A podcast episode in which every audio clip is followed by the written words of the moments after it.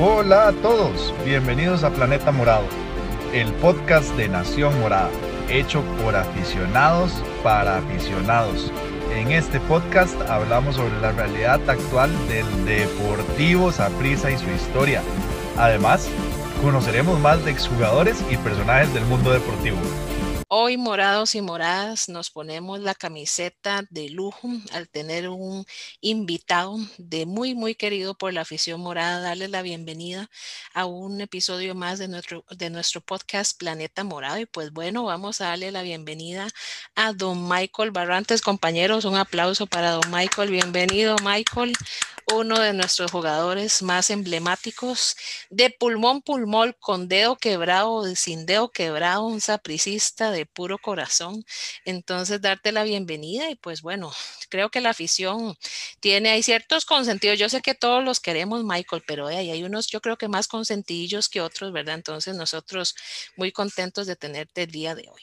Nos gustaría mucho, Michael, que nos contés quién es Michael Barrantes. ¿Cómo empieza usted en el mundo del fútbol? Por ahí tenemos un dato muy interesante, ¿verdad? Que sabemos que empezaste jugando fútbol sala, si mal no me equivoco, ¿verdad? Y después das ese brinco a lo que ya es el fútbol profesional, pero también contanos a quién, a quién le ibas vos de pequeño, si seguías equipos internacionales, cómo te gustaba mejenguear, con quién jugabas. Entonces, nos gustaría mucho conocer esos inicios de Michael Barrantes.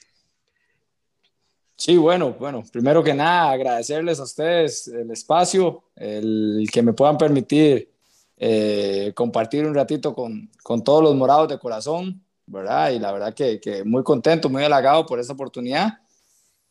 Con respecto a la pregunta, bueno, eh, soy, soy una persona muy tranquila, gracias a Dios tuve una infancia espectacular, la verdad que, que no la cambio por nada. Eh, el, el, famoso terremoto, ¿verdad? El barrio, el famoso mejenguero, eh, el famoso que, que, que, mamá tenía que irlo a, a, buscar donde los vecinos o, o, en el lote, como decimos nosotros, ¿verdad? Ahí cuando, cuando andábamos jugando, porque era, era después de la escuela, pues salir a, a mejenguear, a divertirse uno con, con los compitas del barrio, ¿verdad? Con los amigos, como decimos nosotros. Entonces, eh, pues muy feliz, muy, muy, muy tranquilo, eh, siempre he sido eh, una persona muy dedicada a lo, que, a, lo que me gusta o lo que estoy haciendo, ¿verdad? O sea, siempre me he entregado al máximo desde pequeño, la verdad que siempre que jugaba con mis amigos les quería ganar, la verdad que, que cuando jugamos escondido, por ejemplo, siempre quería que fuera el último, que, que me encontraran, o sea, no me gustaba perder.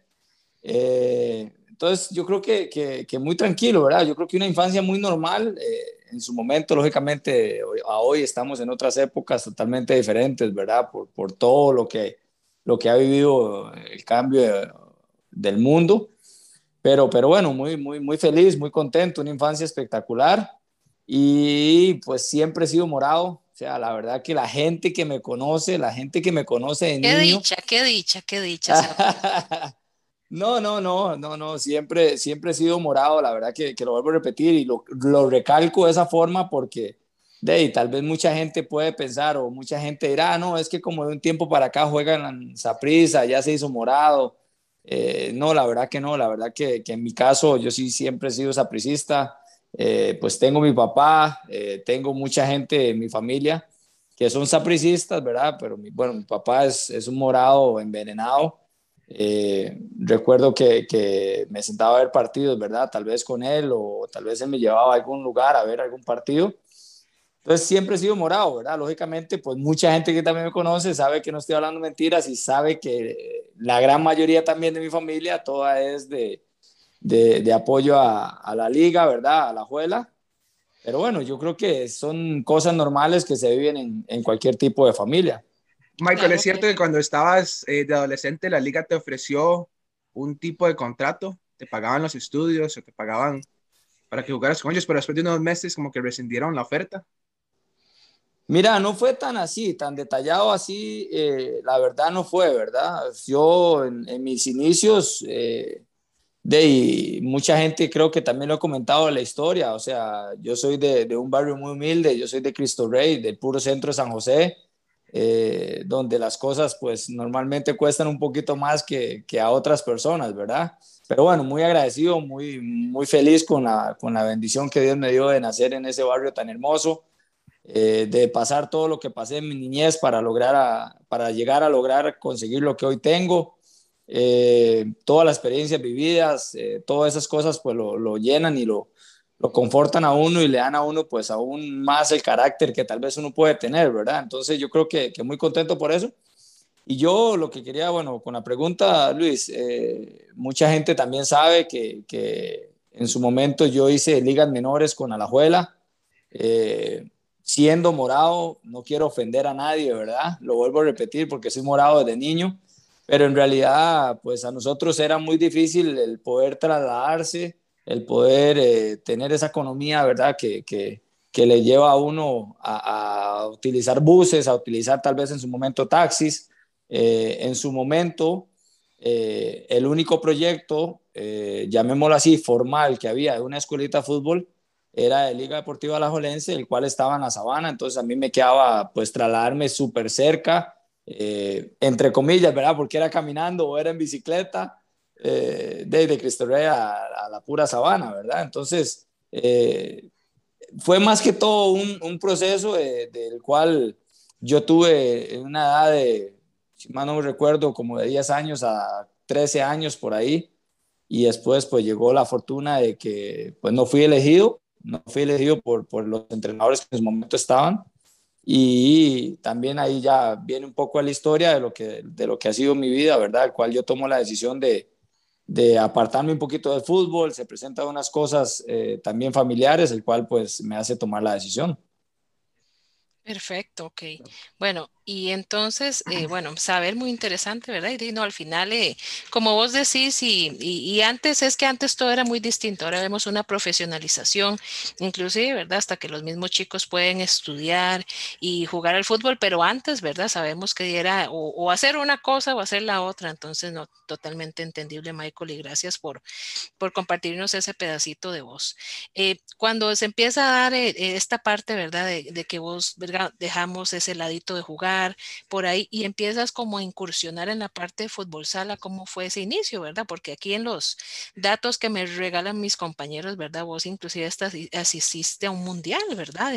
entonces eso es muy importante de, recalcar, ¿verdad? Porque si vieras qué difícil es entrevistarlo a usted, Michael, pues usted tiene un historial muy amplio, ¿verdad? Pero si usted nos, nos comentas un poquito cómo fue ese inicio, la experiencia, porque usted es doble mundialista, ¿verdad? En, en dos, del mismo ramo, ¿verdad? Pero dos áreas distintas, entonces comentanos cómo fue, cómo fue esa experiencia para vos.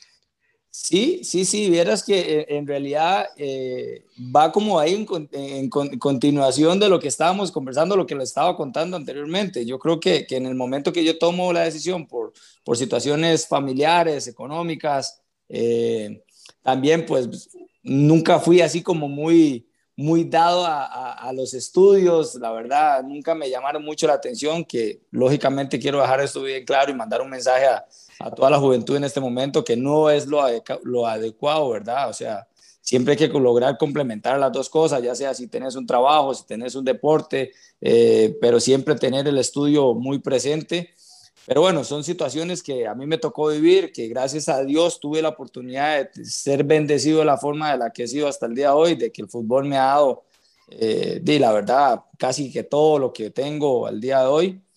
Pero, pero hoy sí me arrepiento también de, de haber tomado esa decisión de dejar los estudios, porque, por ejemplo, lo vivo el día a día con mis hijos, que tengo que tal vez ayudarles en la escuela, que tengo que ayudarles con tareas, que tengo que ayudarles con cosas de, de otro idioma, por ejemplo, y hoy por hoy a mí se me complica muchísimo, entonces sí quiero dejar eso muy claro antes de, de continuar un poquito ahí con la, con la historia, ¿verdad? De mi vida, de que, de que los chicos de hoy que vean la entrevista, por favor, o sea, intenten complementar, eh, buscar la solución adecuada con sus padres, de que puedan complementar esa situación de, de practicar hoy por, hoy por dicha. Como, como vos lo decías, Caro, estamos hablando en un eh, momento totalmente distinto al que uno vivió en su, en su infancia.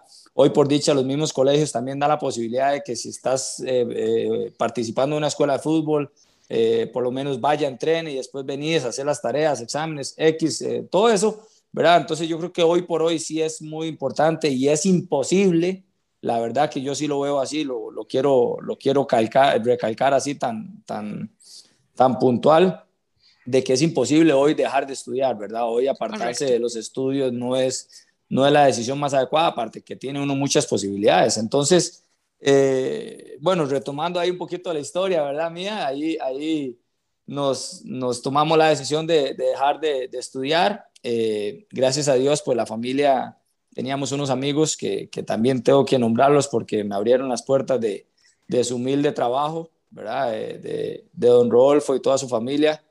Eh, que, tenía, que tienen hoy por hoy una, una empresa de venta de repuestos de autos, entonces eh, muy conocidos, muy cercanos a mi familia. Yo hablé con mi abuelito, que, que en su momento es el que ha velado por, por mi persona. Entonces me, me, abrieron la oportunidad de, ir a trabajar, de, de, poder desarrollarme ya en otro ámbito, ya, ya de verdad madurar y entender que muchas cosas que uno quiere, pues tiene que ganárselas, como, como suele suceder, ¿verdad? O como se recalcaba todavía mucho más en, los tiempos de nosotros de juventud. Y ahí es donde empiezo a trabajar por un, lado, por un lapso de, de cuatro, cuatro, años más o menos. Trabajé de los 15 a los 19 años. Eh, mi familia siempre ha sido muy deportista, mi familia siempre ha sido muy mejenguera. Eh, por ejemplo, en el barrio en Cristo Rey, si vos preguntás por, por los Pizuca, ahí yo creo que tiene fácil, fácil acceso de llegar a, cualquiera de nosotros de la familia. Entonces, eh, teníamos un tío que jugaba fútbol salón, ¿verdad? Que hoy en paz descanse, Javier, eh, que era como mi hermano mayor, más que un tío era mi hermano mayor. Entonces, él, él siempre andaba, por ejemplo, mejenga que faltaba alguien, él era el que rellenaba el equipo. Era, el comodín, ahí era el, que decían, ahí llamémoslo de una porque llegan. Sí, sí, sí, sí. Entonces, de, yo siempre andaba ahí detrás de él y él jalándome a mí. Entonces, él fue el que me, después me involucró en esto del fútbol salón, porque primero en su momento jugué fútbol salón, que, que para los amigos ahí que tal vez no tienen muy, muy, muy bien diferenciado qué es el fútbol salón o qué es el futsal, el fútbol salón era el que se jugaba con la bola pequeña, la bola número 3, que era durísima, eh, que tenía pues otras reglas totalmente diferentes a las, a las de futsal, ¿verdad? Y eh, pues de ahí estuve jugando unos un par de años con un equipo de Tibás, por algo soy todavía más apricista. Siempre, siempre buscando para San Juan de Tibás. Usted tenía, tenía visto el objetivo, Michael. Sí, sí, siempre, siempre por ahí. Y bueno, ya después se pasa la, la fusión de, de, este deporte, ¿verdad? Que se, que se va decayendo la, la parte de fútbol salón y, y, se viene fusionando a lo que es la nueva disciplina de futsal. Y por ahí anduve también como, como tres años jugando futsal. Por dicha, eh, también pude llegar a conseguir títulos de, campeón nacional, de futsal, de primera división, títulos de goleo en, esta modalidad. Tuve la oportunidad de, como ustedes decían, que ahí sí les, les aclaro un poquito porque la información no es como muy correcta, porque en realidad no tuve la oportunidad de participar en un mundial.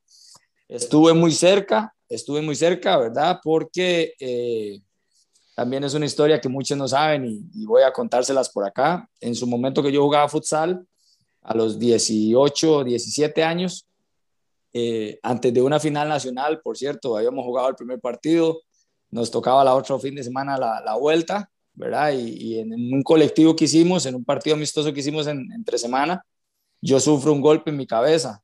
Entonces, eh, estuve muy cerca de, de, de, la muerte, la verdad, yo tengo tengo 29 puntadas en, en mi cabeza, ¿verdad? Que no, no, no mucha gente sabe y creo que es un, un, buen medio para, para expresarlo, para comentarlo a todos los morados, a todo el aficionado también, porque sé que no solo los morados van a ver el, el programa. Sí, sí, todos nos escuchan, ellos no los reconocen, pero los escuchan, así es.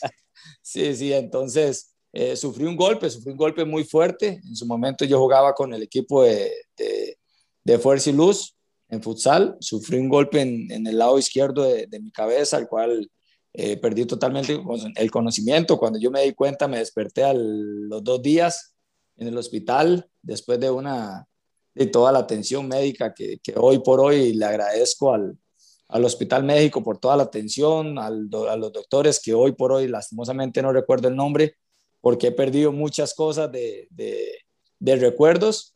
Pero bueno, por ahí, por ahí va la historia, entonces ya después me toca la oportunidad, esa es que yo tuve cerca ahí para ir al Mundial, que fue en Guatemala, pero por tema de mi cirugía, del, bueno, el tema de la situación del golpe, ¿verdad? De la cirugía, eh, de, me tocó tener una preparación rápida y bueno, el doctor también, pues lógicamente por obvias eh, razones, no quería eh, arriesgar, no, no quería o no quiso tomar decisiones de, riesgo, ¿verdad? Porque eso fue, el mundial fue más o menos como al mes y medio de, de haber yo sufrido o ya de haber salido de la recuperación, ¿verdad? Entre comillas, porque uno no sabía cómo, iba, cómo iban a pasar las secuelas o las situaciones después de. Y pues también hay, se presentó otra, otra situación que fue en Guatemala y en ese momento Rolando Fonseca estaba en Guatemala jugando con comunicaciones y estaba haciendo goles como siempre se ha dedicado, se dedicó Rolando a, hacer goles de todo lado y, pues el entrenador tomó la decisión de, de llevar a Rolando o de llamar a Rolando que estaba en Guatemala en vez de, en vez de llevarme a mí por, por obvia, obvia razón, ¿verdad? Por obvia situación. Interesante, Michael, porque sí, mucho del dato que, que, tenemos, ¿verdad? Inclusive en algunos, en algunos sitios sí sale registrado como si estuvieras ahí, ¿verdad? Y, qué interesante saber también que, que, pasaste por esa lesión. Y yo supongo que también que eso, diría yo, bueno, por supuesto, yo no soy deportista, yo soy profesora, pero supongo que también ahí queda una espinita, ¿verdad, Michael? Porque de, de algunas puertas que se cierran, pero después supongo que ahí ya Dios te recompensó de otras maneras. Sí, de hecho, sí, sí, perdón, el dato específico que tenemos es que era en el campeonato del 2004 de futsal eh, y con sede en Costa Rica, pero no sé si ya parece entonces jugabas con San Ramón. No, es, sí, sí, en realidad ya, ya había empezado un poco a, a, a tener eh, relación con el fútbol profesional, ¿verdad? Fútbol 11, pero esa fue la eliminatoria, ese fue el premundial, eso era lo que ahí les iba, les iba ah. un poco a, ayudar a, dar la explicación más clara. O sea, fue la, fue la oportunidad que sí tuve, fue la de jugar el premundial, la, la eliminatoria que se jugó acá en, Costa Rica, pero lastimosamente esa la, la, perdimos, creo que habíamos perdido semifinal o, final. contra, Estados. Contra Estados Unidos, correcto. Y esa fue la, la eliminatoria que yo sí tuve la oportunidad. Y ya después de ahí, prácticamente que yo lo que sí tuve fue un permiso para poder representar, digamos, y jugar esta, esta eliminatoria y ya después ahí iba a tener igual tal vez algún problema, algún inconveniente con, con si se hubiera clasificado al Mundial de tal vez poder ir a participar, porque ya yo sí tenía eh, lógicamente la mira puesta en, en, lo que ya era debutar o, intentar llegar a, a formar parte de la primera división del fútbol nacional. Excelente, no, más bien muchas gracias por la aclaración, porque si teníamos ese datillo ahí, pero bastante interesante y bueno, lamentable, ¿verdad? Que te pasara eso, pero, ¿verdad? Y a veces el, eh, Dios dispone y uno tiene que, que, aprender a acatar, ¿verdad? Y ponerse a las órdenes, entonces más bien, no, agradecer, agradecerte montones por, por contarnos y aclararnos ahí ese espacio, ¿verdad? De, porque sí teníamos ahí el datillo registrado. Entonces, Michael, ya empieza y, empezamos ya ahí el fútbol profesional, ¿verdad? Y, y sabemos, bueno, usted tamaño, tamaño poder ha tenido siempre en esa pierna, ¿verdad? Que tamaños cañonazos, ¿verdad? Pero ¿cómo empiezas ya en esta profesionalización, ¿verdad? Sabemos que después vos tienes un gran, excelente paso, ¿verdad? Por lo que es eh, Punta Arenas y después ya llega el lugar donde todos, ¿verdad? Y creo que más que usted quería estar, ¿verdad? En San Juan de Tibas, pero contarnos un poquito cómo fue ese proceso, ¿verdad? San Ramón Punta Arenas y después cómo es que llegas al glorioso Deportivo Saprissa, ¿verdad? Estuviste en Belén también, ¿cierto, Michael? Pasaste de Ramón a Belén, al puerto, a Saprisa. Correcto, correcto, Luis. Así es, así, así de, exacto es. Yo tengo la, la oportunidad eh, de, de, llegar al fútbol profesional, eh, bueno, por la ayuda de varios amigos, en su momento un amigo muy cercano y hasta el día de hoy, Eric, Eric Arce, que era compañero mío en futsal, tenía o tiene relación de amistad con, con el licenciado Hugo Madrigal, que también fue profesional activo del fútbol.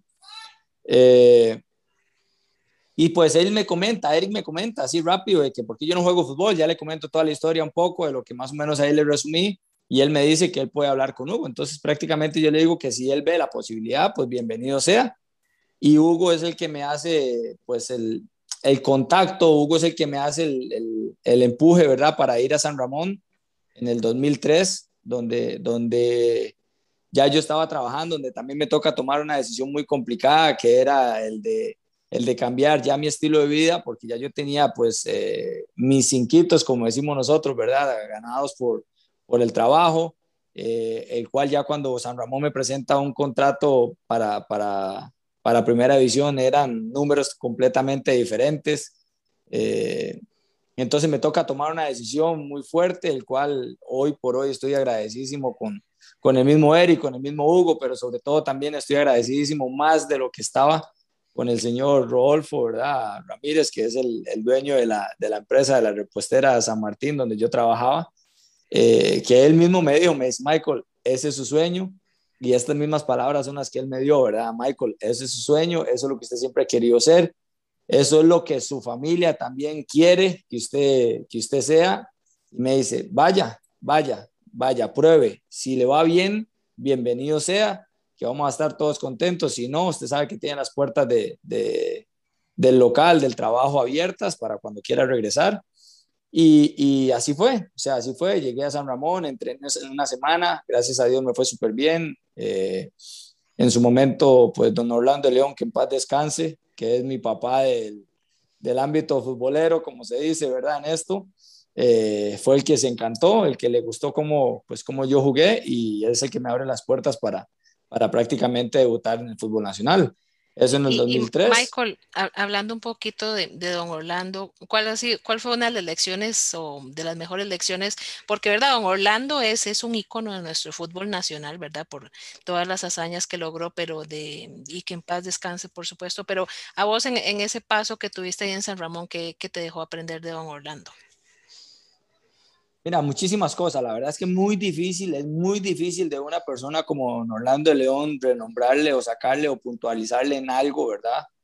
Pero eh, con mucho respeto lo voy a decir. Creo que la, la, humildad, la humildad y las ganas de trabajar de él, eh, independientemente cuáles fueran las condiciones, el lugar, eh, bueno, me podré quedar toda la entrevista acá y todo el día y pasaremos semanas tratando de describir a, a don Orlando León, ¿verdad? Pero creo que eso, creo que sí me marcó muchísimo eso, ¿verdad? La humildad que él, que él, siempre, que él siempre mostró, que él siempre tuvo y, que yo creo que siempre va a tener en la mente de nosotros que somos futboleros, ¿verdad? Y sobre todo de personas como, como mi caso, que, que él nos dio la oportunidad de poder debutar en el, en el fútbol. Perfecto, no, muchas gracias tal vez antes de seguir avanzando un poco en, tu carrera de tal vez fútbol 11, como lo conoce la mayoría, em, ¿qué tanto cambia o qué, qué tan fácil o difícil fue adaptarse de jugar fútbol, fútbol salón, fútbol sala, a, ya pues fútbol, fútbol 11? ¿Qué cosas del fútbol sala eh, te sirvieron para desarrollarte en esa carrera eh, en fútbol profesional y tal vez qué fue lo más difícil? Si nos pudieras contar un poco de ese, de ese cambio, esa transición. Mira, obviamente, pues eh, son dos deportes completamente distintos, ¿verdad? Son dos modalidades eh, distintas, 100%. Una es en espacio reducido eh, y la otra, pues es un espacio muy amplio, independientemente del tamaño o dimensiones de los estadios, que, que, no todos son iguales, ¿verdad? Pero, mira, el futsal, ¿qué me ayudó? ¿En qué me, en qué me, en qué me potencializó más? Lógicamente es a la hora del golpeo, ¿verdad? O sea, la fuerza, la potencia que, que yo tengo a, a, patear, yo creo que viene mucho de ahí, viene mucho del fútbol salón, sobre todo, que era el balón pues más pesado. Eh, ¿Qué me ayudó? ¿Qué yo rescato? ¿O qué yo le agradezco al futsal? Aparte de muchísimas cosas. Yo creo que la rapidez para pensar, eh, la rapidez de toma de decisiones, eh, como lo vuelvo a repetir, el futsal pues son espacios muy reducidos, el cual usted tiene que pensar rápido, tocar rápido, moverse, eh, que si el que estás marcando se te mueve rápido o se te mete la espalda, como decimos nosotros, ¿verdad? Eh, tenés que estar muy atento. Entonces, lógicamente, al pues de uno estar en un espacio más grande, eh, es como, es que es como más fácil, pero también es como más complicado. Es, es muy difícil hay veces de explicarlo o que la gente logre entender porque todo el mundo me dice, más sí, es que usted ya en el espacio libre, de, usted tiene más tiempo para pensar, pero tal vez ahí yo donde les digo, pero tal vez es al revés, porque tal vez yo me confío y tengo un más muy cerca, me quita la bola. entonces, sí me, sí me entiendes, es como, es como muy, muy, como un poco muy contradictorio, pero, pero por ejemplo, yo creo que también, digo, humildemente lo voy a decir, también yo creo que lo he demostrado, tal vez cuando, cuando yo recibo una bola, tal vez ya yo sé que eh, tengo un jugador en la espalda, ya yo sé que no puedo salir por la izquierda, tengo que salir por derecha o tengo que mejor apoyarme. O sea, son muchas cosas que, que el futsal le da a uno, sobre todo de velocidad mental, eh, de, de mucha movilidad, de mucho jugar al, a robarle la espalda al, rival porque son espacios mucho más pequeños y lógicamente no hay tanto para correr. Entonces, eh, ahí te puedo rescatar ahí un poquito. También me quedaré muchísimo ya si, si empezamos a, a comparar ya mucho de no me da chance también a no, entrevista. entonces, ve, José, vamos a tener que hacer otro episodio con Michael, pero para que nos dé ahí los. Pues sabemos que Michael ya está formándose, ¿verdad? Como entrenador, entonces vamos a tener que hacer otro, otro episodio con Michael sobre principios del fútbol, con Michael. Michael, y una pregunta: la pegada al balón, eso te ayudó muchísimo, ¿no? Porque jugas con una bola más pequeña, más pesada, y cuando cambias ya después al fútbol 11, quizás la 5 más liviana, de ahí es donde viene la potencia, ¿no? de, tu remate, porque es una zurda bien dotada.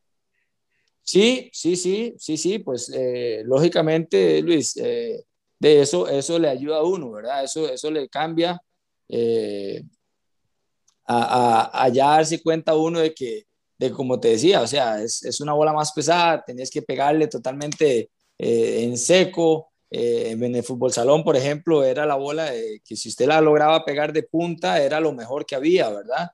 porque la bola se va muy, muy directa y, rapidísima. Pero eh, también mi tío, volviendo a, atrás un poquito, mi tío pues siempre me llegaba, siempre me llevaba, perdón, eh, a todas las mejengas o siempre me llevaba ahí a, la sabana o nos íbamos a la cancha del barrio eh, y siempre me ponía ahí a patear también y él mismo me decía, eh, mi abuelito también, él, siempre pues estuvo siempre muy pendiente ahí de, enseñarme a, a tal vez pegarle a la bola y también él mismo me decía, eh, mira muchacho, no tenés que pegarle fuerte, si esto es tal vez es más de colocarlo, eh, pero hay uno en la misma emoción, en la euforia de, de, la juventud y de saber de que uno pues cuando, cuando pegaba, pegaba duro, entonces uno siempre le daba duro, ¿verdad? Entonces yo creo que, que sí, claro, por supuesto que me ayudó y, y pues también, lógicamente, ya viene pues todos los consejos de todos los entrenadores que hemos tenido, de todas las personas cercanas, de los mismos compañeros, el cual le ayudan a uno pues a perfeccionar y, y a ir mejorando día con día un poco ahí lo que es ya también lo de la técnica, porque tampoco es solo de, de fuerza esto, ¿verdad? También hay que, que meterle un poco de técnica. Claro. Perfecto, excelente. Entonces, retomando un poquito, Michael, entonces pasas, estás en San Ramón y entonces luego das el brinco a Belén. Sí, sí, me voy a Belén en el 2004. Me voy a Belén en el 2004. El, ese año Belén asciende a primera división, pero bueno, lastimosamente descendemos ese mismo año. Eh, un paso pues bonito, un paso ahí todavía de más acomodo a, entender qué era lo de fútbol profesional, ¿verdad? Eh, empiezo teniendo mucha participación, pero ya después con cambios de técnico, pues eh, y cada uno tiene su librillo, pues no, no me toma mucho en cuenta. Y ya en el 2004, bueno, termina el campeonato, descendemos, eh, por ahí eh, estábamos un poco preocupados porque venía yo apenas empezando en esto del fútbol, no sabía si iba tal vez tener otra oportunidad o si me tocaba ir a jugar a segunda división, que igualmente, lógicamente también, tengo que decirlo, hubiera estado encantado de poder formar parte de, de tal vez participar en la segunda división, ¿verdad? En su momento. Pero bueno, por cosas de Dios, por cosas que, que él tenía uno, pues ya, ya escritas, me aparece la oportunidad de irme para Punta Arenas en el 2005, donde ahí igual firmo mi contrato con el puerto por, por dos años, ¿verdad? Pues muy feliz, muy contento, un cambio radical también en mi vida porque yo soy una persona muy hogareña, el cual siempre he estado pues cerca de mi familia.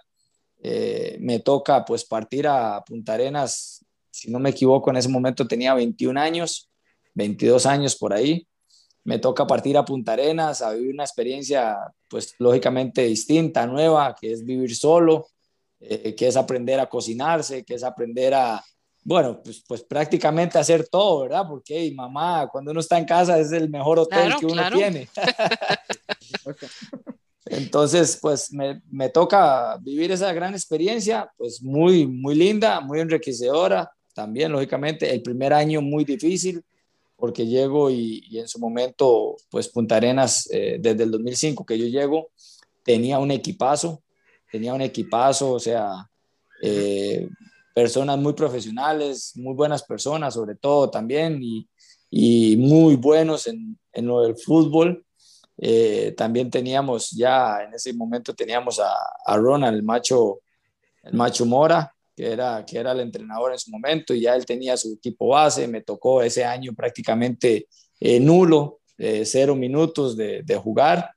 Eh, tomamos ahí casi que la decisión también el equipo la había tomado de, de que ya no iba a contar conmigo para, para lo que sería la temporada 2006-2007.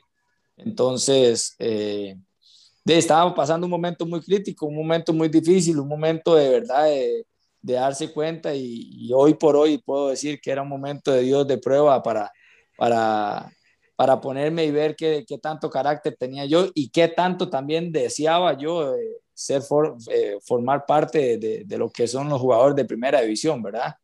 Entonces, eh, me toca ahí, por cosas de la vida, por cosas de Dios, por cosas del fútbol, no sé cómo llamarlo. Eh, de, hay un cambio de técnico en el Punta Arenas, en ese momento en Punta Arenas, ¿verdad? Y llega don, don Luis Diego Arnáez, otra persona que tengo muchísimo que agradecerle, porque a mí ya me habían comunicado que yo no iba a formar parte ya del, del equipo para la próxima temporada. Eh, y Luis Diego llega y él lo primero que dice es que él no quiere que nadie se vaya al equipo, que él quiere ver el equipo, eh, que él quiere ver todos los jugadores que, tiene el equipo en su momento, perdón, ¿verdad? Y ya él tomar la decisión de cuáles no va a utilizar.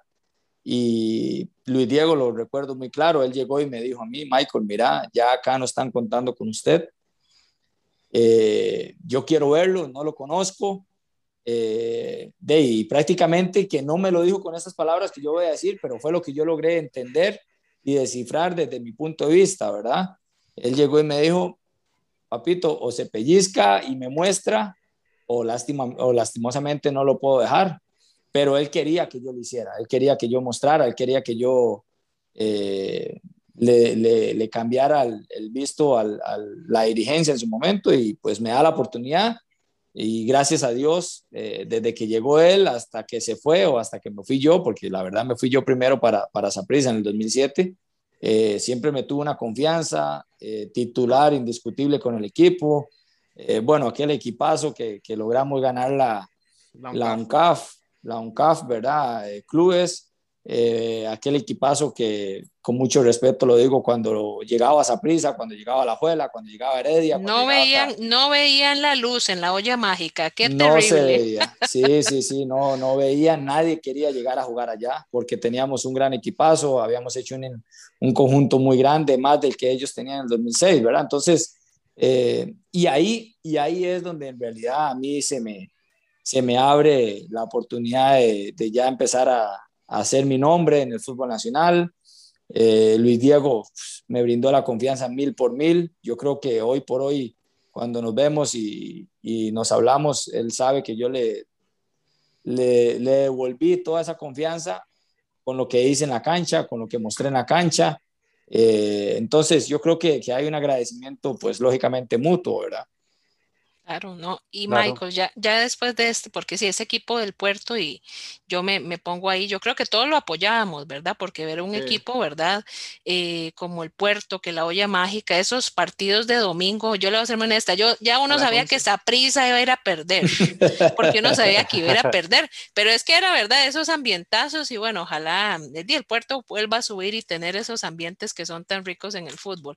Pero Michael, cuando usted ya empieza San Juan de Tibas a sonarle cerca, regresar a San José, verdaderamente, ¿qué sentís vos, verdad? Porque, o sea, es el equipo de los amores, ¿verdad? Y por supuesto, acá nosotros tres reamamos a Saprisa y nosotros siempre molestamos o, o cuando estamos en contacto con Saprisa, para nosotros, verdad, nos sentimos casi que como jugadores y jugadoras, ¿verdad? Pero para vos, cuando ya viene ese contrato y eso, Michael, ¿qué, qué sentiste vos, verdad? Como, híjole, ahora sí, ¿verdad? Para, para Saprisa, ¿cómo fue ese proceso?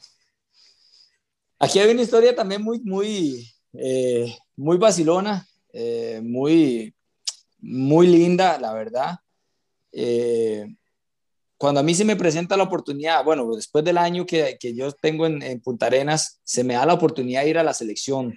Es cuando Hernán me llama a la selección, cuando me abre las puertas de la selección, donde, donde ya yo empiezo a en realidad, y muy humildemente lo voy a decir, a ver a los monstruos estaban en su momento jugando o con los que yo me o, o, o con los que a mí me tocaba jugar en contra, ¿verdad?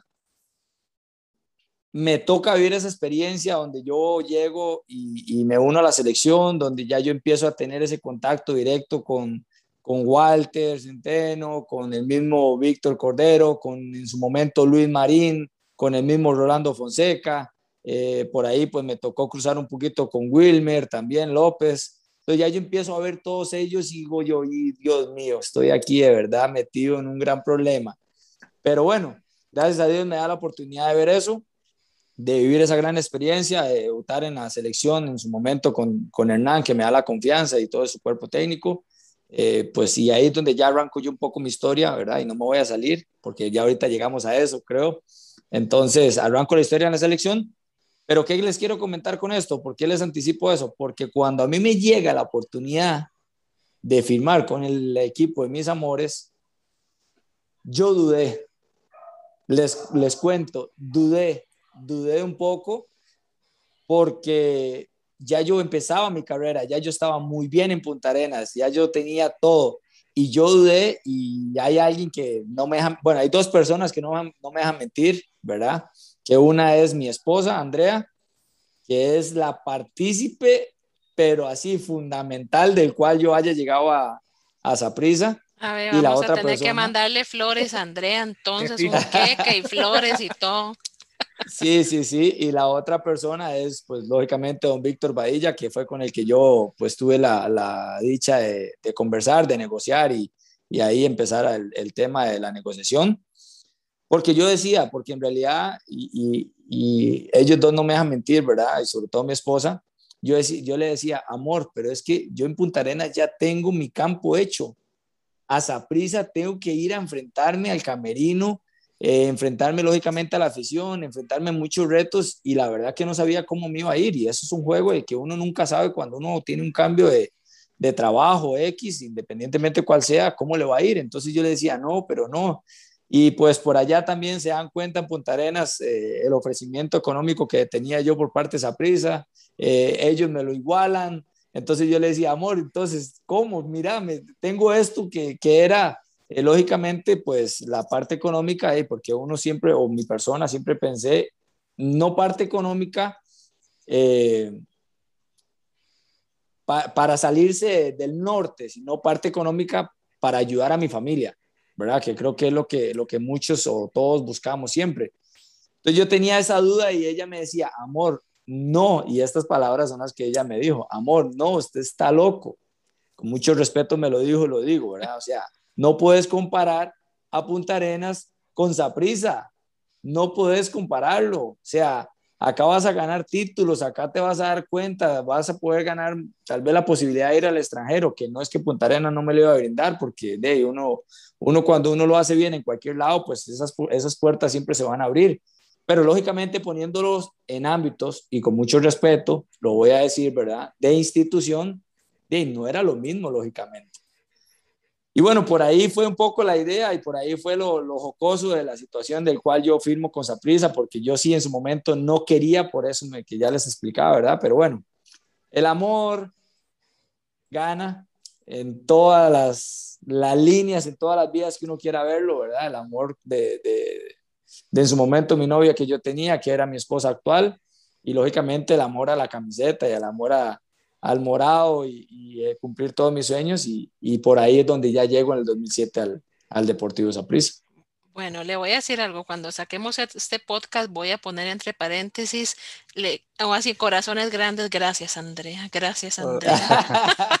no, y, y, eso, y eso le estoy diciendo así solo de Saprissa, ¿verdad? Pero en realidad hay muchísimas cosas que, que yo, que yo, Michael, no, no Michael. Eh, profesional, no Michael figura pública, sino que yo Michael, digamos, persona, eh, le agradezco y esos corazones que usted le pone, yo no tengo ni, ni me alcanza para ponérselos a ella, la verdad. Bueno, no, y que dicha saber que, que, has tenido ese acompañamiento, ¿verdad? Porque bueno, ahora esas son unas preguntillas que más adelante te vamos a hacer, ¿verdad? Como ese, ese equipo, ¿verdad? De respaldo, ¿verdad? Personal, pero que dicha saber que en tu momento, bueno, de novia, esposa, ves, ese casamiento estuvo bien ganado, entonces, Michael, para darle el anillo a esa muchacha, entonces, que se lo dio pasa prisa, pero que dicha saber, bueno, y qué bonita historia también de amor doble, ¿verdad? Amor de vida y amor de, de esa prisa y saber, bueno, que di, gracias gracias a Dios tuviste una persona que, que te dio otra perspectiva y que di, al final fue un ganar-ganar, ¿verdad? Porque di, con tu llegada a la institución, y bueno, ya ahorita José te va a hacer unas preguntas más específicas de esa prisa, desde que llegase abre una historia muy importante. Entonces, José, si quieres, dámosle a las preguntas de Michael Barrantes con el Deportivo Saprissa.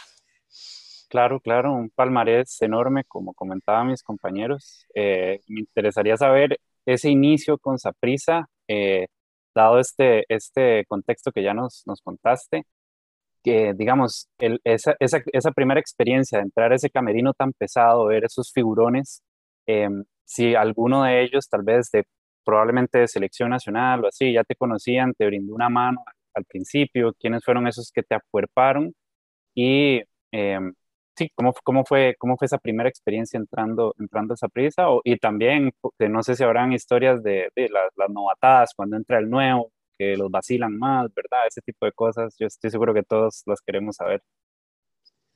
Sí, eh, bueno, en realidad vieras que fue, fue muy impactante, la verdad tengo que decirlo. Ya los había tenido la oportunidad de conocer algunos, ¿verdad? En la selección, como les comentaba anteriormente pero a la hora de que ya yo firmo, a la hora de que ya se hace pues todo oficial y a la hora de que yo llego mi primer día al camerino, eh, sí, sí tengo un impacto, ¿verdad? Sí tengo ahí un poco de shock, el, ver ya que yo soy compañeros, el ver que ya en el camerino eh, había un espacio reservado para, para, de, para mi persona, el cual, eh, de, donde yo entro, ya yo veo que van llegando mis compañeros, pues veo en su momento pues a a Chico, a, Francisco Porras, ¿verdad? Llegar, veo al mismo don Víctor Cordero, eh, ya después empiezo a ver que llega Walter, Centeno, ya después llega Jervis, y bueno, y ahí me cansaré de renombrar uno por uno, ¿verdad? A todos.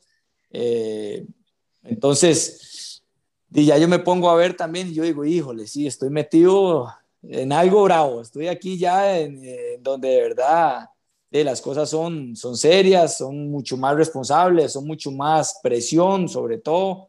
Eh, y ojo, vuelvo a decir, ¿verdad? no es que quiera decir que los, las otras instituciones no son serias, no sean responsables, no, no. Todas son, pero ya la camiseta, ya la institución, en su momento eh, hoy por hoy el equipo más ganador a nivel nacional y de Centroamérica. O sea, estamos hablando de otras dimensiones completamente, ¿verdad? Entonces, con mucho respeto hago esa aclaración porque no quiero que después vayan a salir hablando mal de Michael, que menospreció a todos los que para nada, no, no. Nosotros sabemos cómo, es más, nosotros vieras qué interesante, Michael, porque bueno, nosotros entre todas las redes sociales de Nación Moral y demás, tenemos más de 100 mil seguidores, ¿verdad? Entonces, por Twitter, por Instagram, por Facebook.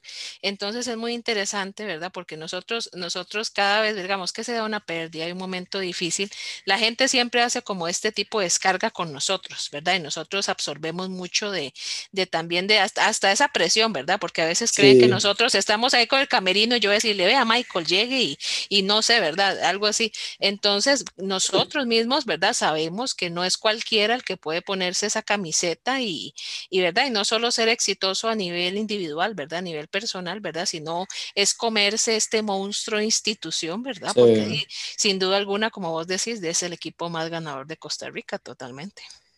Sí, sí, entonces pues eh, ya llego y la verdad que todos, o sea, todos, todos, todos, todos me arroparon de, de muy buena forma, todos me abrieron la, de su, su, locker, llamémoslo así, ¿verdad? Para, para empezar a, a, absorber un poquito de cada uno. Eh, ya después ahí ya me toca, pues lógicamente, lo que es concentraciones y partidos y viajes y todo este tipo de cosas, el cual desde el día uno, pues me toca la oportunidad de ser compañero de Jervis Drummond, el cual persona 100%, eh, el cual me aconsejó muchísimo, el cual me ayudó muchísimo a lo que fue más fácil mi adaptación al, al equipo. Y, y, pues ahí fuimos, ahí fuimos sobre ruedas, ya lógicamente pues eh, en, el tema de, de cancha, pues era 100% personal lo que yo tenía que demostrar a mis compañeros, al cuerpo técnico, que era lo que yo podía pues aportarle al equipo y gracias a Dios, eh, pues yo creo que, que, hasta el día de hoy ha salido pues eh, a mil maravillas, ¿verdad? No, no podemos quejarnos de, de cómo fue mi, mi, llegada o cómo ha sido pues todo mi paso por, por mi casa. Correcto, cuatro campeonatos, de hecho, en ese primer paso por Saprissa antes de dar el salto al, al extranjero. Eh, pero, pero sí, como decís, qué, dicha que, que, tuviste ese, ese acuerpamiento de los más experimentados eh, tal vez cuál era el jugador que en ese momento más admirabas de, de prisa cuando entraste, que veías como tal vez tu modelo a seguir o tu ejemplo con el, o con el que querías jugar y compartir entrenamientos, cancha, eh, que se te cumplió con esta llegada a prisa. No, yo creo que, yo creo que en realidad todos, yo creo que en realidad todos, yo creo que, que pues, lógicamente uno, eh, si ya empezamos a ponernos por puesto, por ejemplo, de ver eh, qué jugador me gustaba o qué jugador me llamaba más la atención o así. Eh, pues indudablemente tengo que hablar de Walter, ¿verdad? De, Centeno, eh, de que era un referente o que ha sido un referente nacional y no sé por durante mucho tiempo más cuánto más va a ser el referente, ¿verdad? Eh, pero bueno, también yo creo que como me tocaba y tuve la oportunidad de jugar en contra, de estar fuera del camerino, de toparlos en selección primero, eh, y ya después llegar a convivir con ellos, eh, es muy difícil, es muy difícil.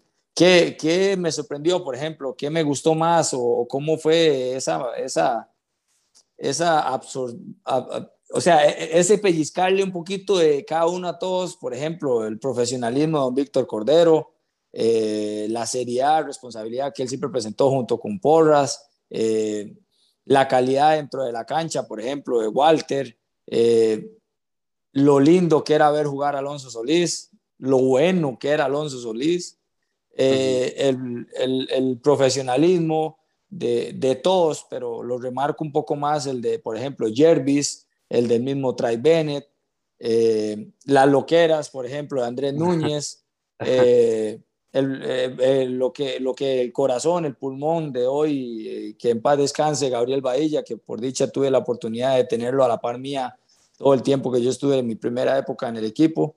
Era mi, mi, compañero de mano derecha. Entonces, yo creo que fue muy lindo, por eso te digo, no puedo, no puedo decir, mira, es que eh, me encantó jugar solo con Walter, me encantó jugar solo con Corde, me no, no, yo creo que, que fue, fue un camerino espectacular el que me tocó, que yo sé que han habido muchísimos mejores o, o no tan mejores, o bueno, no sé, pero para mí ese camerino de los primeros cuatro años que yo llegué por, por primera vez y todo, fue, fue de los mejores que yo tuve, o sea, ganamos eh, todo lo que podíamos haber ganado. Eh, el equipo en circunstancias buenas eh, se veía bien, en circunstancias adversas lograba salir como si nada. Empezó a, a, vivir o empezamos a vivir el tema de las a priori, que, que eso pues marcó aún más a la institución. O sea, miles, miles de cosas que, que podré quedarme aquí contándoles. Entonces, por eso te digo, o sea, es muy difícil tal vez decir de, de un solo, o sea, de, de, de, un, de un solo compañero.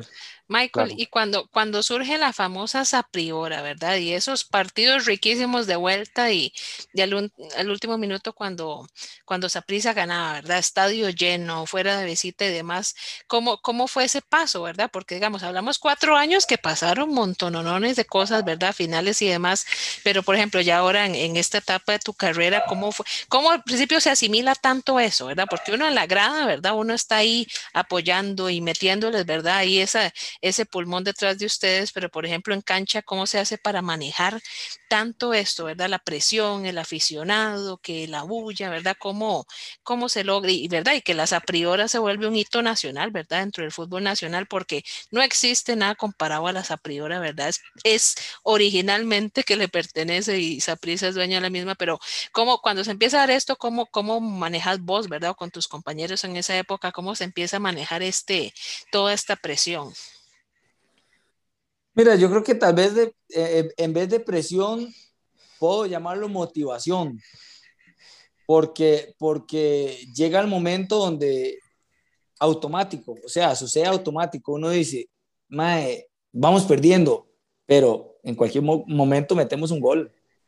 ya sea al minuto 2, al minuto 4, al minuto 5, al minuto 89, 96 que nos pasó, no sé, al X minuto, entonces eso lo que da es, es, es, esa, es esa seguridad, es esa tranquilidad de lo que se trabaja durante la semana, de lo que uno está desarrollando en el mismo partido, pues lógicamente no puedo dejar de lado y la verdad es algo muy importante para nosotros el tema afición, ¿verdad? Por eso es el más grande, por eso es la más grande, o sea, por eso es la que más de verdad se siente, la que más apoya, la que más critica, eh, la que más se enoja, la que más está feliz, o sea, todo, todo, todo de la afición de, de esa prisa, ¿verdad? Porque yo creo que eso también se da no solo por la entrega a nosotros, se da por todo el empuje de los noventa y tantos minutos que tiene el partido, ¿verdad? O sea, la gente siempre apoyando, la gente siempre gritando, la gente siempre esperando y confiada de que el resultado se le da vuelta en cualquier momento. Entonces, ahí es donde empieza eso a marcarse, donde se empieza a dar, eh, donde, como le digo, uno ya automático decía, ay, mano, si hicieron gol en el 80, que faltan 10 minutos, pero démosle, démosle y démosle. Y es algo que como usted bien lo nombra, Carolina, o sea, ya es, ya es un, una nota más del himno, por llamarlo de una forma, una nota más del himno, el cual lo demostramos en su momento que yo llegué y cuando empezó la Zapriora, pero hoy por hoy, que no están todos los que estaban en su momento atrás, igual se ha dado. Igual se ha dado, igual se va a seguir dando cuando ya no estemos nosotros y cuando ya esté la otra generación y cuando, eh, no sé, cuántos años más. Yo creo que ya eso, por eso lo, lo, lo recalco de esa forma. Yo creo que ya se puso una nota más en el himno y el cual esto se, se respeta y se va a, intentar llegar a conseguir siempre en todos los partidos. Así es, ¿no? parte del ADN morado. Así es. Ya, ya es marca prisa. Exactamente. Y bueno, ese, ese pasar tan exitoso por Saprisa te abrió las puertas al extranjero. Entonces, no sé, Luis, si querés em, eh, comenzar con preguntas de, de, de, esa etapa de la carrera de Michael. Claro, claro, estaba viendo un poco de tu pase por Noruega. Eh, discúlpame si no pronuncio bien el nombre, el Elsund de Noruega. El Olesund. Olesund, dale, perfecto. Eh, sos una leyenda para el Olesund, por lo, que, por lo que leí, por lo que vi. No, les ayudaste a ganar su segundo campeonato en la historia, en el partido de Copa, donde metiste dos goles. No sé si sabes, pero sos el máximo anotador de ellos en la Europa League jugaste etapas clasificatorias y, sos el máximo anotador con seis goles, inclusive la fecha, el día de hoy, ahí estás todavía. Eh, es una ciudad hermosa, construida, la vi como en unas islas pequeñas, ¿no? Con una infraestructura eh, diferente al resto de Noruega. ¿Cómo se da tu pase a Noruega? Y déjame decirte que muy impresionante, compartiste eh, podio con Ole Gunnar Solskjaer, el entrenador del Man U en ese momento, ¿no? Cuando fuiste el mejor mediocampista del, del 2011 por allá. Eh, cuéntanos, cuéntanos de esa experiencia, cómo se da tu pase y, cómo la pasaste por allá. Mira, una de las mejores experiencias que he podido tener en mi vida, eh, una de las mejores experiencias, una de las experiencias más complicadas, más difíciles, uno de los retos, eh, uno de los momentos, tanto profesional como, como de familiar, llamémoslo así, ¿verdad? Porque era eh, cambiar, cambiar totalmente, o sea, cultura, clima, idioma, eh, bueno, todo, todo, todo, todo. Entonces, eh, me toca, pues me toca asumir el reto, me toca disfrutar, me toca ir a vivir esa experiencia. creo que, como siempre ha sido, pues, un poco mi línea de, de vida, mi línea de crecimiento era difícil porque me tocan los primeros seis meses eh, con muy poca participación, con muchísima, o sea, casi que nula, porque desde 30 partidos eh, solo tengo la oportunidad de jugar dos. En su momento, el primero solo jugué como 20 minutos, 30 minutos, creo, por ahí. Y en el segundo, pues sí tuve ya un poquito más de, minutos. Eh, cosas de la vida, cosas del destino. Eh, solo dos partidos y casi que terminando la, la, temporada. Eh, me toca pues jugar esos, esos, pocos minutos, pero gracias a Dios logro conseguir anotaciones. Entonces, por ahí se me va abriendo un poco la brecha, ¿verdad? La posibilidad de, de, continuar en el equipo, porque también la gente no, no sabe, lógico, ¿verdad? Pero, pero aquí les cuento, o les contamos, perdón, es que yo también fui a préstamo al equipo de Noruega. Yo fui cedido a préstamo por, por prisa y después de que yo llegué a, mitad de temporada donde me tocaban, donde me quedaban, perdón, 15, eh, 16 partidos por, por disputar, del cuales, eh, como lo decía anteriormente, solo tengo poca participación en dos, yo decía, no me van a contratar, no van a querer que yo me quede, y si no tuve participación, si el entrenador que me pidió eh, de, no le está llamando mucho o no le estoy llenando las expectativas. Pero bueno, ya por ahí a finales de temporada, donde caen los dos goles, donde ya tengo un poquito de participación, eh, de, pienso hoy que, que, hubo un cambio de mentalidad de parte del cuerpo técnico, de la institución, del Oleson, y pues se logra concretar pues ya mi vínculo completo, ¿verdad? Al, al equipo. Ellos hacen lo que es eh, válida la opción de compra y pues ya me voy para allá, me toca irme, eso fue el 2010, mediados estamos hablando, ¿verdad? Ya me toca pues arrancar temporada de cero con el equipo, lo que sería la 2011, ¿verdad? Todo el del año 2011. Y bueno, pues nos vamos con la familia, con mi esposa en ese momento, que, que ya, ya éramos eh, marido y mujer, ¿verdad? Ya, ya nos habíamos casado, perdón. Y pues eh, tomamos la aventura. Sucedieron algunas cositas ahí que, que, que después en otra entrevista ahí les comentaré también, ¿verdad? Pero, pero ya nos vamos, o sea, nos vamos, nos vamos para Noruega a vivir la experiencia y el 2011 fue espectacular. No tengo, no, o sea, no tengo otras palabras, fue, fue de lo que mejor y, y, bueno, mejor no, porque lo mejor fue el Mundial, la verdad, pero, pero está muy cerca ahí, o sea, lo que yo viví en el 2011 en Noruega, eh, a, lo vivido en el Mundial fue espectacular, porque el 2011 es cuando tengo la oportunidad ya de empezar a, agarrar la pretemporada de cero, donde ya me adapto totalmente al equipo, eh, donde el entrenador pues hace unos cambios y prácticamente que, que, me pone a mí a jugar de otra posición y prácticamente pone como al equipo, humildemente lo digo, a jugar a, a mi forma de, de, de, bueno, a mi estilo de juego donde ya no era tanto bola directa, donde tal vez era un poco más de posición, donde era más de, creación de, juego, de fútbol, de, buscar eh, más conectar por, con paredes, ¿verdad? Y así. Eh, y arrancamos campeonato, arrancamos campeonato, es donde, donde ya empiezo a jugar titular, es donde empiezo a marcar goles, es donde ya arranca el torneo de Copa, donde prácticamente ese 2011 no me pierdo un partido ni de Copa ni de Liga, eh, prácticamente me tocó jugar casi que, si más no me equivoco, hoy creo que me tocó jugar casi que 55 partidos porque eran 15 de copa más los 30 del torneo. No, perdón, 45, eh, perdón, 45, 50 partidos por ahí, eh, sumando lo que es copa y todo. y se me abrió el marco, se me abrió el marco, o sea, rematábamos de todo lado, era gol, eh, llegaba al área, era gol, la bola me caía a mí. Eh, y bueno, eh, por dicha, pues pudimos ese año ayudarle al equipo en lo que fue el torneo de liga de quedar de, de cuarto lugar, quedamos ese año y pues salimos victoriosos en lo que fue el torneo de copa con una presentación de todos impecable. Dios me da la bendición de, de, eso sí, de que el torneo de Copa empezamos perdiendo 1 a 0 y me toca a mí pues eh, anotar los dos goles. Eh, me toca salir eh, campeón con, con, el equipo, un equipo pequeño, una ciudad muy, muy acogedora.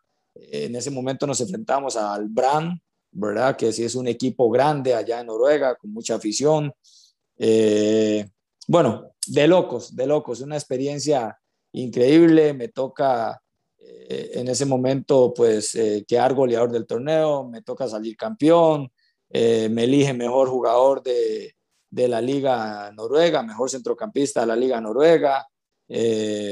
bueno, infinidad de, de, de reconocimientos tengo y en esa oportunidad son cosas que, que tal vez la gente va a ser para alguien insignificante, pero para uno que es la profesión es, es muy importante.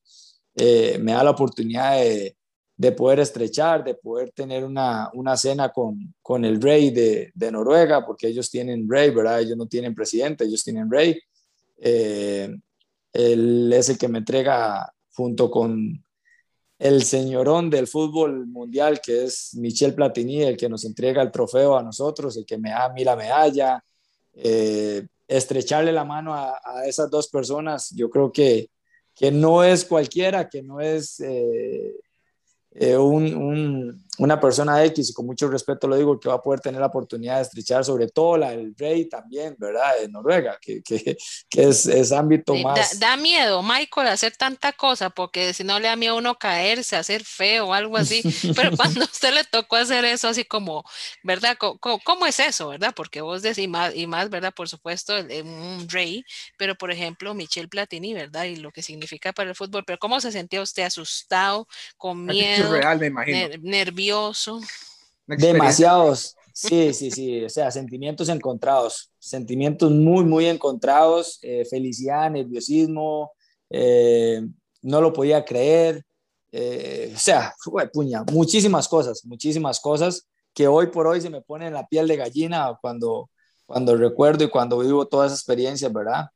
el ver que, que, yo tenía pues la bandera de, de mi país, o sea, que yo lograba conseguir algo eh, a miles o millones o no sé cuántos kilómetros de distancia, ¿verdad?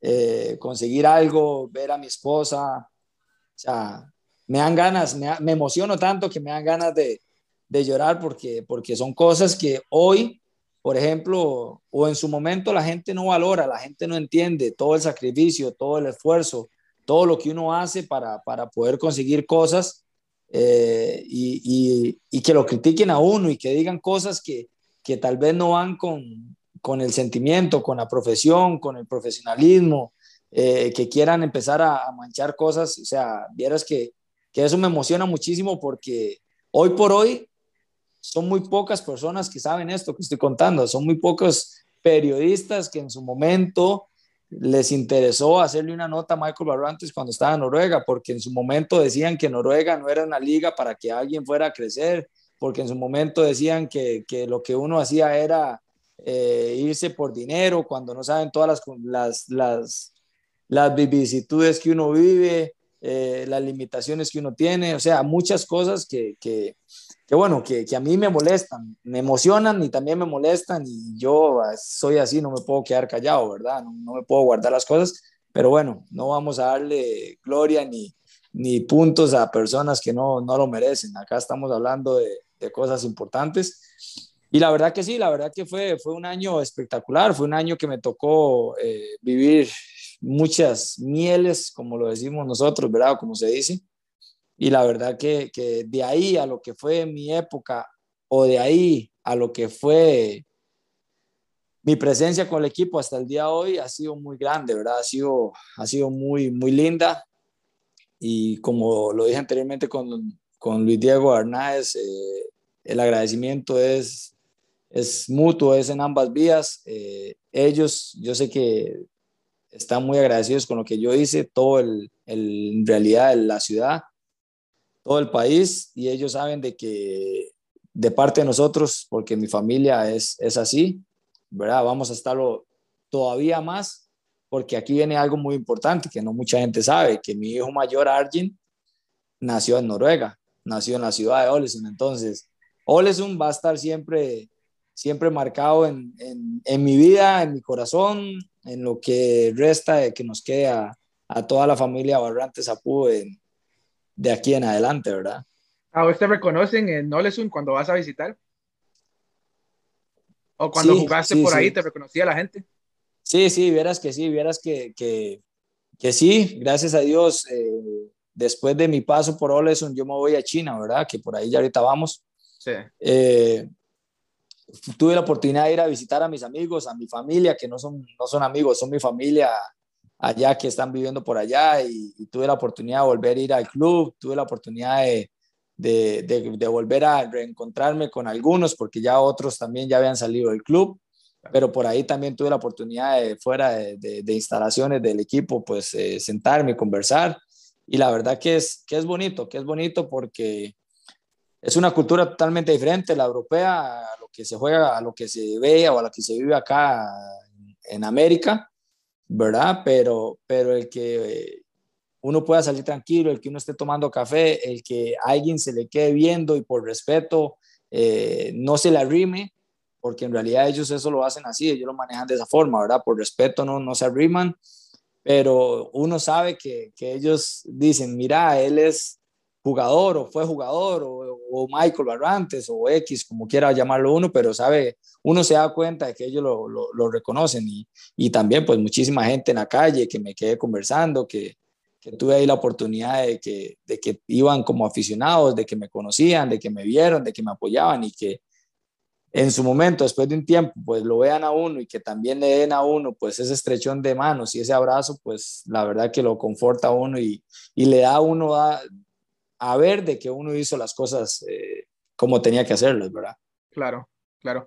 Y el, el shock cultural cuando te fuiste a Noruega, ¿cómo te fue con el idioma, con la comida, con el clima? Muy duro, muy duro, fue muy duro, fue muy duro porque, bueno, anteriormente lo hablamos, ¿verdad? Yo no tengo escolaridad, yo no tengo estudios, eh, no sabía hablar nada inglés, no sabía nada, nada, nada. O sea, el hello, yo no sabía ni qué significaba.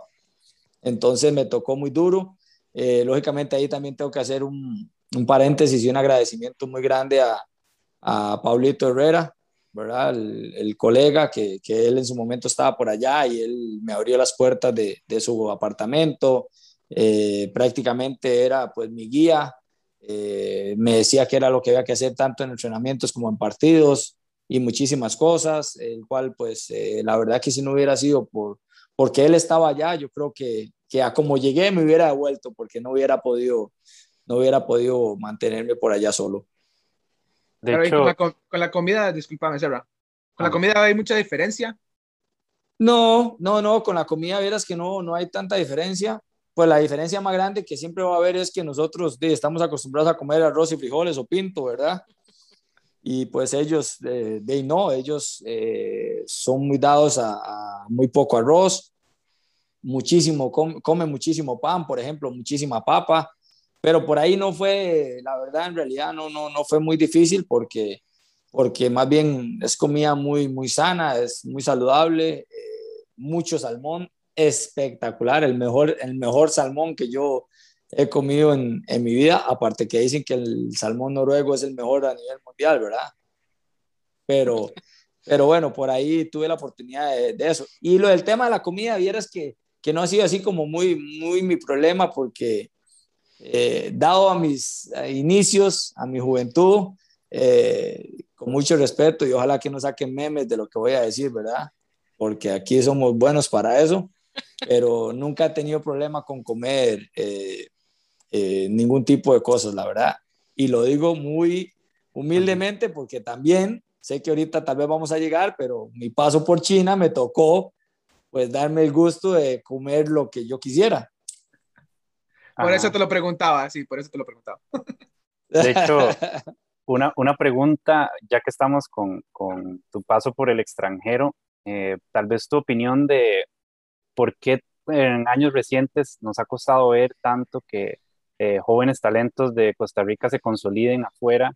Eh, me imagino que mucho tiene que ver con el shock cultural. Eh, no sé si a nivel futbolístico eh, si, si, es mucha la diferencia, no es tanta y es, son más bien otros factores los que pueden estar afectando eso, pero tu opinión de, de, de por qué nos ha costado tanto eh, pues exportar más jugadores en, en, tiempos recientes. Mira, voy a ser muy sincero y muy directo y lo siento el que se enoje y al que le, quede, el que le caiga la pedrada, ¿verdad? Como decimos nosotros. Eh, es por mal asesoramiento. Es por mal asesoramiento. Eh, porque lo viví, porque lo sufrí eh, y porque puedo decirlo, la verdad, con toda eh, certeza. Eh, el asesoramiento es lo más importante. El asesoramiento a un jugador, el que usted quiera, o que si uno quiere que le vaya bien al jugador, tiene que ir muy bien asesorado, tiene que estar muy acompañado, o sea, no se puede dejar solo, no se puede dejar solo, ¿verdad? Porque son cosas muy diferentes, sea, vas a vivir infinidad de cosas que, que aquí no te van a pasar. Eh, estás lejos de la familia, ya estás perdiendo, ya ibas perdiendo, lejos de la familia. Un clima que nosotros no vamos a conseguir en ninguna parte del mundo. La comida, para algunos les afectará muchísimo. O sea, son cosas, ahí te puedo seguir renombrando mucho si me meteré y llegaré hasta el punto de llegar, al, por ejemplo, al tema económico, que no tengo ningún problema en meterme porque yo le vuelvo a decir, para mí el gran problema de que hoy no haya muchos jugadores o que lastimosamente hoy los jugadores que salgan se devuelvan es por un mal asesoramiento muy interesante y gracias Michael, porque sí, digamos, el, una, y creo que después del Mundial del 2002, ¿verdad? Que es cuando Costa Rica, ¿verdad? Vuelve a ponerse bajo la lupa de, los escenarios internacionales, empezamos a ver la salida, ¿verdad? De muchos jugadores, ¿verdad? Inclusive hasta el mismo Centeno, ya va Brian Reed, ¿verdad? Saliendo, salís vos, Pablo Herrera, mucha gente, ¿verdad? Pero en años recientes, ¿verdad? Como decía José, ahí vemos que un poquito, a veces falta un poquito para que salga.